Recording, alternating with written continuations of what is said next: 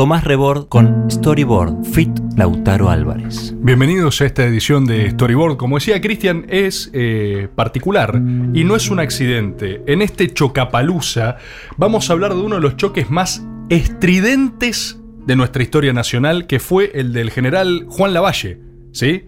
Si alguien se la puso en nuestra historia, fue Lavalle.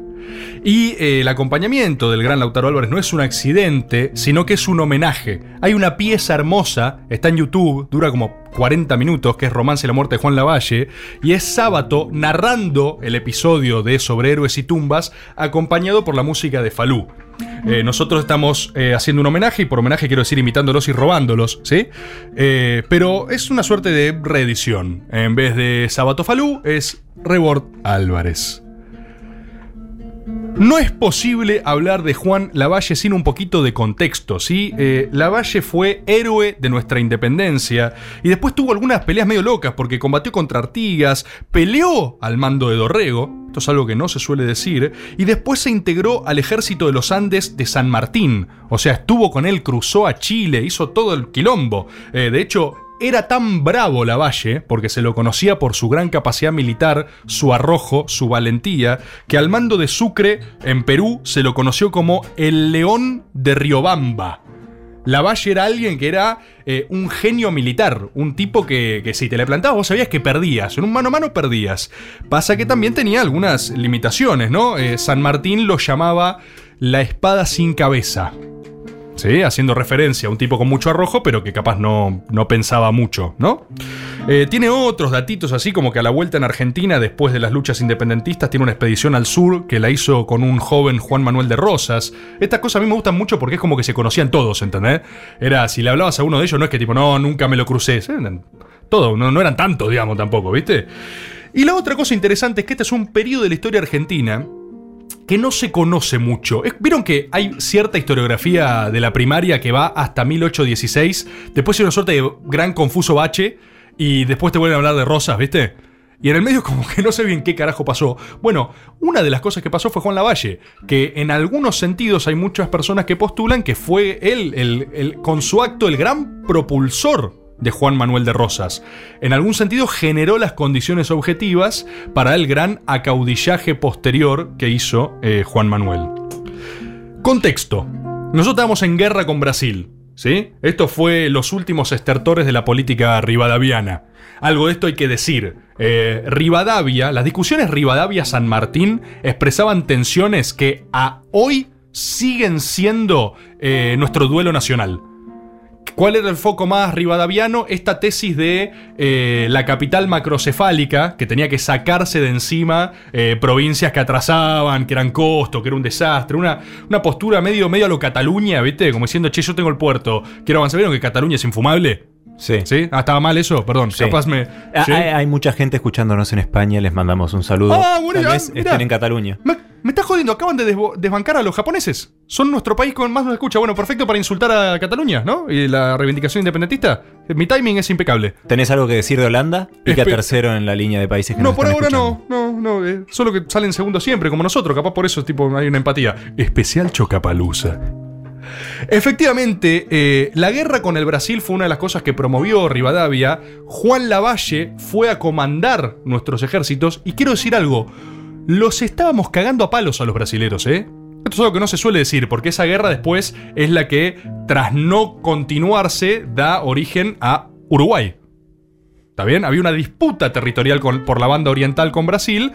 Eh, Rivadavia acababa de entregar el norte, todo lo que era Bolivia, Perú, todo eso, lo firma un decreto que dice, ah, no nos importa. Es una ah, lo teníamos eso. Ah, era todo, todo, todo una gran. Era mucho más fácil con la política de Bolívar, la posartiguista, la sanmartiniana, pensar en una gran patria grande, un estado confederativo de naciones.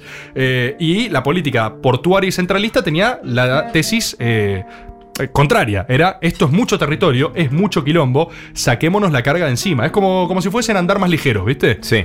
Cuestión, se avanza en la guerra con Brasil, los estábamos cagando a palos a los brasileros, pero hay una realidad, Rivadavia se queda sin nafta. No hay guita, no quiere proseguir esa guerra, hay presiones de Inglaterra, estaba atado de las pelotas porque estaba endeudado con empréstito de Inglaterra por todo lado. Digo, los ingleses venían condicionando nuestra política fuerte.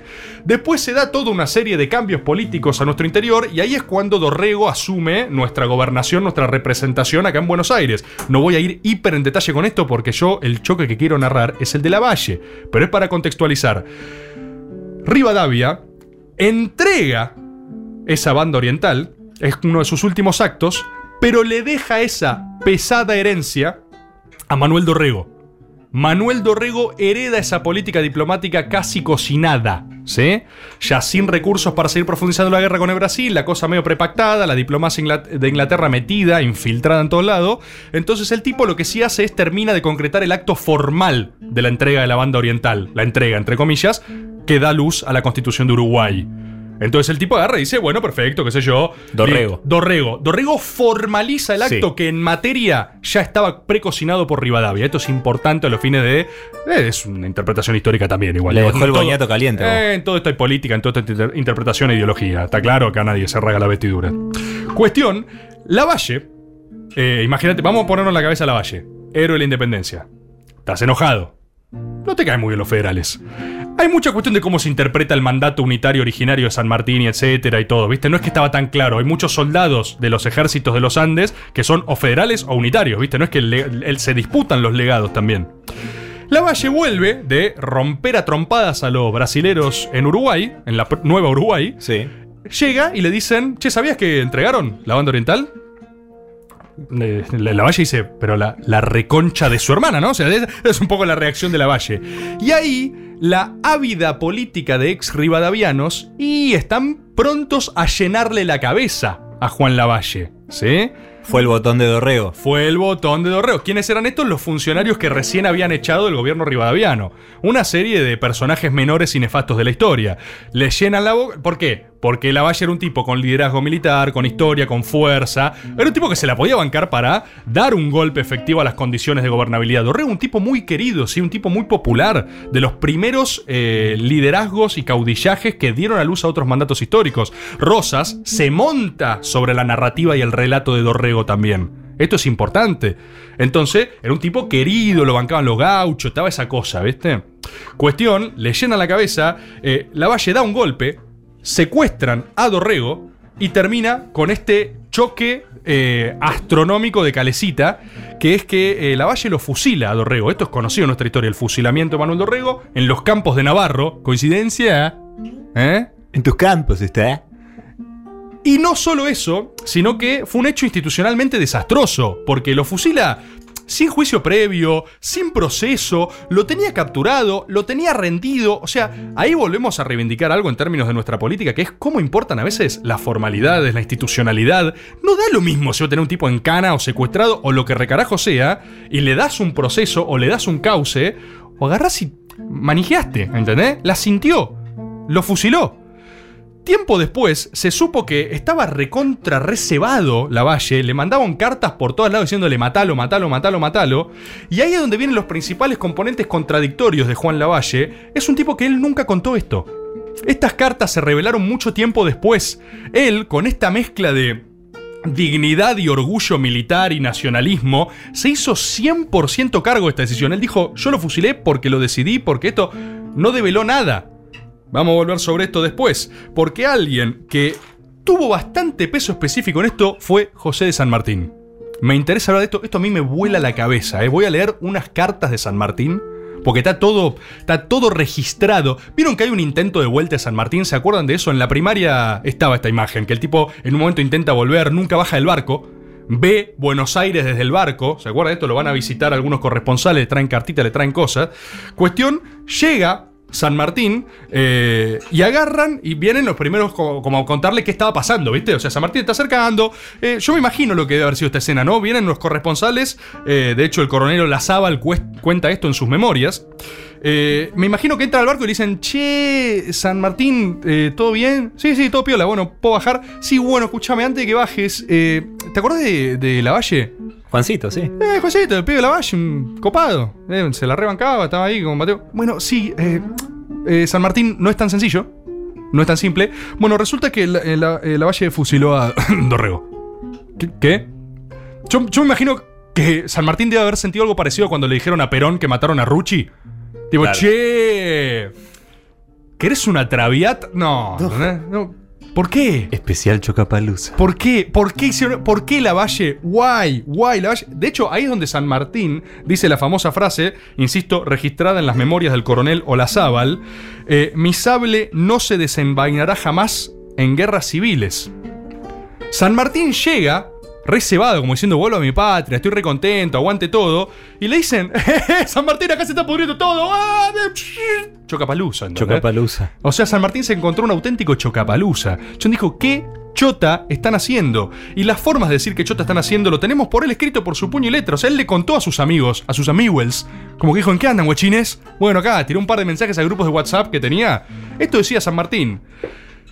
A los cinco años justos de mi separación del país, he regresado a él con el firme propósito de concluir mis días en el retiro de una vida privada. Mas para esto contaba con la tranquilidad completa que suponía debía gozar nuestro país, pues sin este requisito sabía muy bien que todo hombre que ha figurado en la revolución no podía prometérsela por estricta que sea la neutralidad que quiera seguir en el choque de las opiniones. Así que en vista del estado en que se encuentra nuestro país, y por otra parte no perteneciendo ni debiendo pertenecer a ninguno de los partidos en cuestión, he resuelto para conseguir este objeto pasar a Montevideo, desde cuyo punto dirigiré mis votos por el pronto restablecimiento de la concordia. San Martín, línea full, eh, unidad, ¿viste? full Una cosa. Ertz. Sí, exacto, full Ertz. Mira esto, ve esta textual a, a Tomás Guido. Si sentimientos menos nobles que los que poseo a favor de nuestro suelo fuesen el norte que me dirigiesen, yo aprovecharía de esta coyuntura para engañar a ese heroico pero desgraciado pueblo, como lo han hecho unos cuantos demagogos que, con sus locas teorías, lo han precipitado en los males que lo afligen y dándole el pernicioso ejemplo de perseguir a los hombres de bien sin reparar a los medios. Una cosa tremenda. San Martín estaba en esa clave. Le dice a Fructuoso Rivera, dos son las principales causas que me han decidido a privarme del consuelo de por ahora estar en mi patria. La primera, no mandar. La segunda, la convicción de no poder habitar mi país como particular en tiempos de convulsión sin mezclarme en divisiones. Es muy claro lo que estoy tratando de decir. Estoy tratando de decir que San Martín es Juan Román Riquelme. ¿Sí? ¿La tienen la declaración de Riquelme estos últimos días de la política de Boca? Ni oficialista ni opositor. ¿Soy bostero? Bueno, San Martín cayó en el medio del quilombo y dijo, mira, eh, yo soy argentino, ¿sí? No sé qué está pasando, yo no me voy a meter en un quilombo, no soy de nadie, esto es un bardo. Estaba full modo román. Y esta es la más fascinante de todas. Tengo la carta que San Martín le manda a Lavalle. Mano a mano. Sí, porque Lavalle, después de matar a Dorrego, agarra y dice, che, está el general acá, en un barco. Y el chon dice, bueno, le voy a pedir, le voy a pedir a San Martín que por favor me ordene este quilombo. San Martín, por favor, le dice esto a Dorrego, a, a Lavalle, perdón, a Dorrego está más complicada la comunicación. Señor general Don Juan Lavalle, los señores Trolé y don Juan Andrés Geli me han entregado la de usted del 4 del corriente. Ellos le dirán cuál ha sido el resultado de nuestra conferencia. Por mi parte, siento decir a usted que los medios que me han propuesto no me parece tendrán las consecuencias que usted se propone.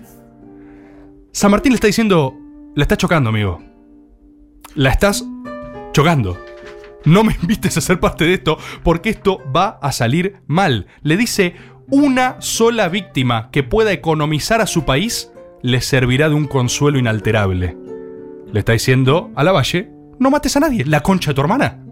Pon el freno de mano. Pon el freno, la estás chocando. Esto es terrible. O sea, yo imagino la vida atormentada de la Valle queriéndose matar y cargando con el 100% de la decisión. Y hay un archivo que yo encontré que fue una declaración de la Valle en 1839, después de los fusilamientos. Esto decía Juan Lavalle.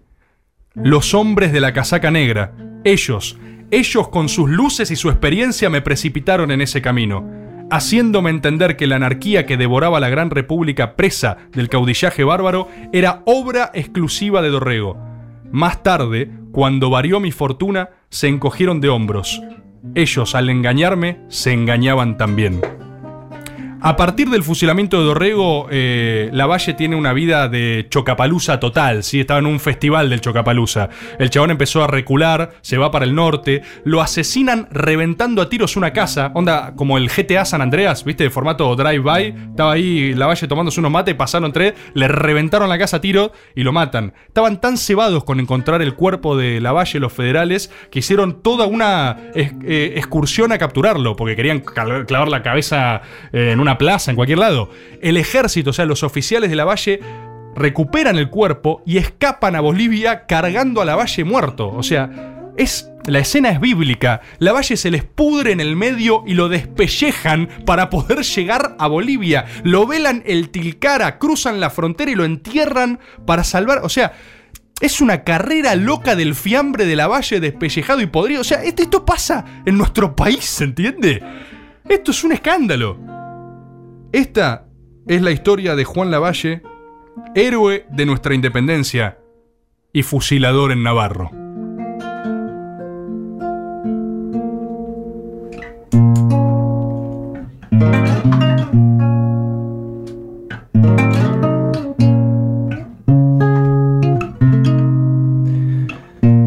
Cielito cielo, enlutado por la muerte Dorrego. Cante en guitarra la pena por un destino tan ciego.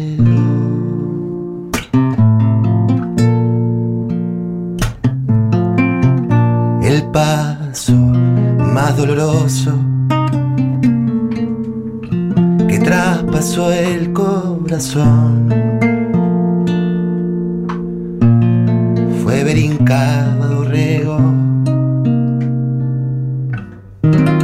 Pidiéndole a dos perdón. Fue ver hincado a Dorrego, pidiéndole a Dios perdón.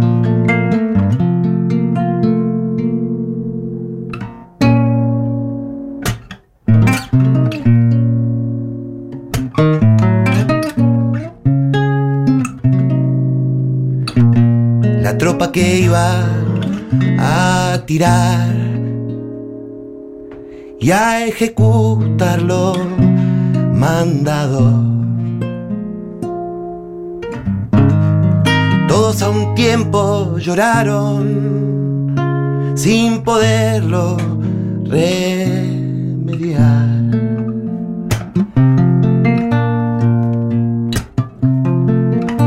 Cielito y cielo enlutado por el crimen de la valle. Que Dios castigue su suerte donde quiera que lo halle.